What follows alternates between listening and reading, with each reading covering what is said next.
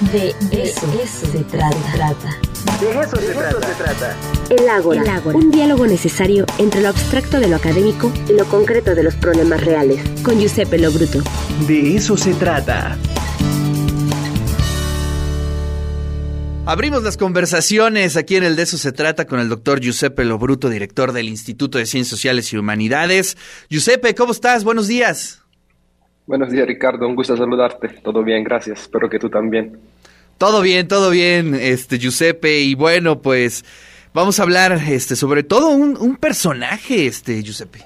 Así es, eh, vamos a hablar de Desmond Tutu, que falleció hace un par de semanas. Me, gustaría empezar con una de las frases más famosas que a muchos han, eh, muchos hemos, eh, digamos, apreciado de este gran personaje, luchador social. Decía, es necesario pronunciarse y posicionarse ante la injusticia el silencio chilla la cobardía que pretendemos maquillar tras el halo de una supuesta equidistancia. Eso es fundamental. Eh, creo que con Desmond Tutu, eh, digamos, se va una de las más grandes generaciones de pensadores, de luchadores sociales de, Sur, de Sudáfrica, que lucharon en contra del apartheid, de este régimen racista que duró en el país surafricano desde 1948 a 1992. Primer arzobispo anglicano de África Meridional, fue maestro y también luego clérigo de la iglesia anglicana, pero sobre todo luchó junto a Nelson Mandela para, eh, digamos, darle a Sudáfrica esta libertad tan, anhelada y fue nombrado eh, presidente de la Comisión de, Verdad y Reconciliación después de las elecciones libres de 1994. Un personaje importante que consideró tanto a George W. Bush como a Tony Blair como, eh, digamos, eh, decía él que debía, debía eh, el mundo acusarlos de crímenes en contra de la humanidad por la invasión de Irak y todos los daños hacia las personas que se hicieron en esa invasión.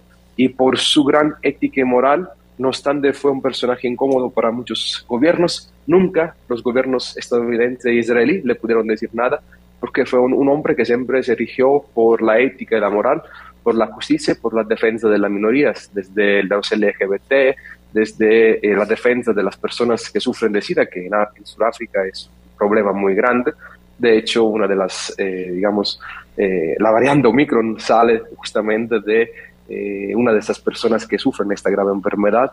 y bueno, fue un gran personaje que ha inspirado a muchos luchadores y pensadores del siglo XX en vez de que digamos así esta introducción. Oye, es que es importantísimo rescatar estas voces, ¿no? De pronto, este, bueno, eh, no sé qué pase, eh, si ese es un fenómeno eh, que solamente se da en México, pero estamos como muy atentos a lo que sucede adentro del país, en Estados Unidos, muchas veces en Europa pero somos poco atentos a lo que sucede en propia Latinoamérica y bueno, obviamente en África sentimos una distancia eh, eh, especial, ¿no? Pero es importantísimo porque finalmente compartimos muchas necesidades, compartimos escenarios, eh, somos este bloque de países que bueno, finalmente nos toca estar del lado de los que pocos tienen, ¿no?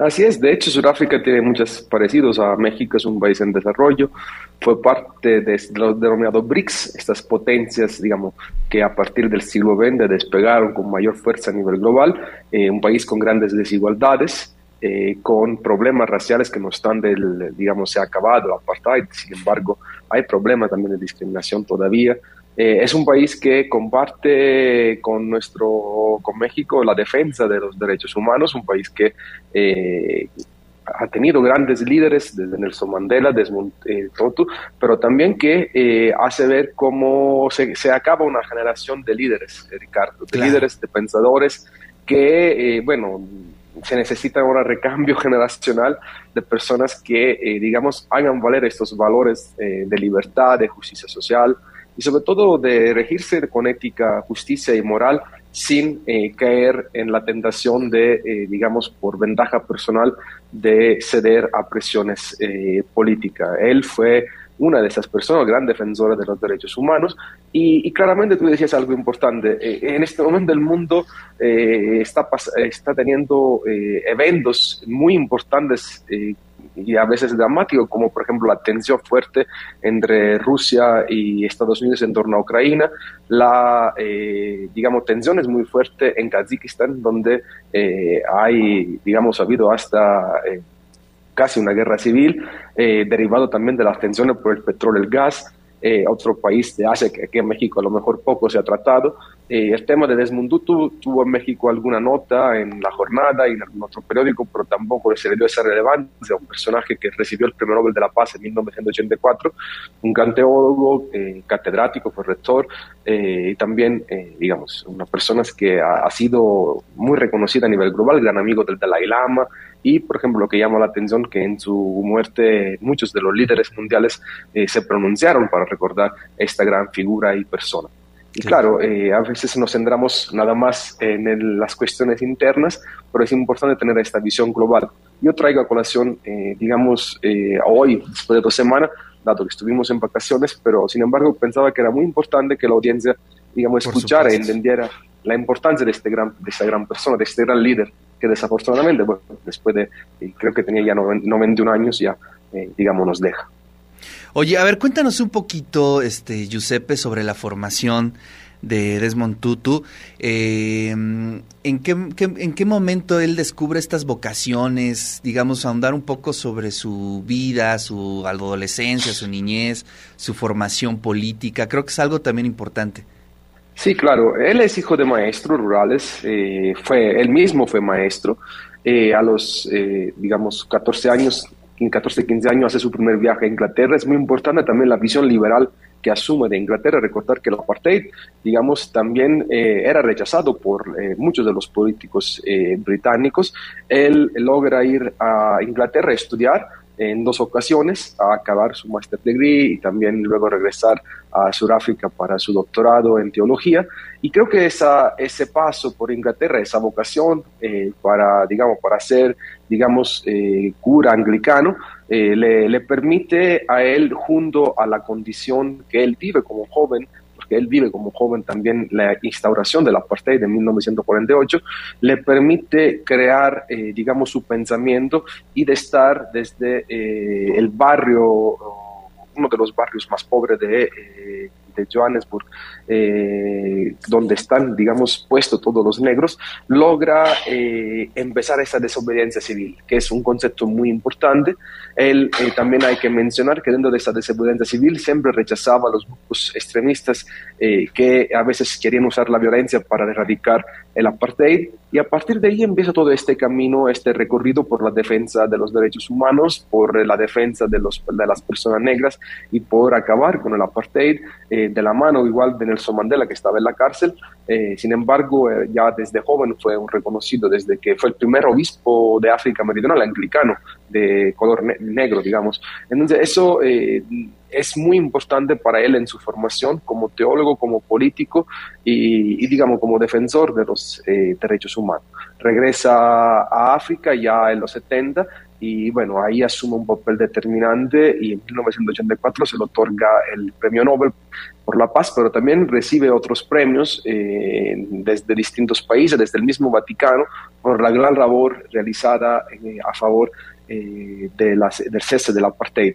Y también es muy curioso, Ricardo, después de 1996, después de que él es presidente de la Junta de, la, de, la Verdad y la Reconciliación de esta comisión, que debe de esclarecer todos los abusos que se hicieron durante el apartheid, él deja, digamos, eh, su papel como obispo y se dedica eh, más que nada a la defensa de las personas que tienen SIDA y de las minorías LGBT y eh, de todas las injusticias como la que se cometieron, por ejemplo, en Palestina. Es uno de los defensores eh, de, los de, los palestinos y ataca duramente el Estado de Israel, por ejemplo. Por eso George W. Bush y los mismos primeros ministros de Israel siempre han tenido... parece que... de, digamos, particular en él, sin poderlo acusar de nada porque él no podía Claro, creo que estamos perdiendo tu audio, Giuseppe. Eh, vamos a ver si lo podemos restablecer. ¿Sí me eh, escuchas? Sí, sí. Ya lo último no lo pudimos escuchar, este Giuseppe, nos, nos perdimos unos segunditos. Sí, te, comentaba Ricardo que también fue un gran fue un defensor del pueblo palestino y en ese sentido eh, eh, tuvo muchas críticas por parte del gobierno de Estados Unidos y del mismo gobierno de Israel. Sin embargo, él siempre fue inamovible.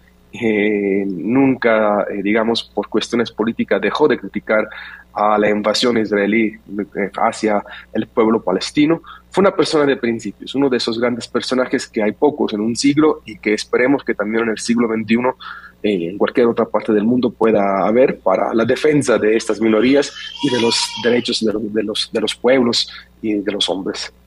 Bueno, pues ahí está una nota biográfica el día de hoy, Giuseppe, pero te agradecemos mucho porque de pronto, este, sí, tienes toda la razón en vacaciones suceden cosas, no las traemos a la agenda y creo que es importante retomar las palabras de Desmond Tutu y pues toda su obra, ¿no? En 1984, premio Nobel. Interesantísimo, ¿no? Sí, claro, 1984 premio Nobel que permite abrir en estos cambios que hay dentro del, del mundo con el fin también de la, de, la Guerra Fría en 1989, permite a, Sudáfrica con de Klerk también encabezando este gobierno blanco a ceder hacia el fin de del apartheid. Uf, eh, eso es un simbólico, ¿no? Y eso es importantísimo. Sí, totalmente importante, no solo para África, sino para el mundo, eh, también para los mismos Estados Unidos. Recordemos toda la, lucha por la defensa de los derechos de los negros en Estados Unidos, desde Martin Luther King, desde el mismo Marco X. Digamos, es muy interesante ver cómo hay conexiones entre distintas partes del mundo en la defensa de los derechos humanos. Y él jugó un papel determinantes, no solo en África, sino en todo el mundo. Y creo que México es importante por eso recordarlo, porque México también, no obstante la gran eh, tragedia que ha vivido sobre la violación de derechos humanos, desapariciones que ha habido a lo largo de, los últimos, de las últimas décadas, eh, un, personaje, una figura como él es muy importante para construir también un país eh, con, en que la defensa de los derechos humanos sea uno de los pilares centrales de la construcción del Estado de Derecho cada vez más fuerte y más respetado por parte de las autoridades. Giuseppe, te agradecemos muchísimo. Ya despertamos al bebé, hombre. Sí, ¿verdad? Así es. Cada martes, si no estoy en la oficina temprano, se despierta. Se despierta el bebé. Bueno, les mandamos un abrazo a los tres que están por allá y bueno, te mandamos este saludos y por aquí nos saludamos la siguiente semana. Así es, Humberto Marzo, Ricardo, para ti y todos los radios escuchas. Cuídense mucho y que tengan una excelente semana. bueno, pues ahí está la voz del doctor Giuseppe Lobruto y que cada martes está con nosotros haciendo análisis eh, sociales, análisis políticos y hoy hablamos sobre Desmond Tutu y eh, importante que se retomen estas figuras para un poco pues contextualizarlo, entender qué es lo que está sucediendo por ahí. Así es que muchísimas gracias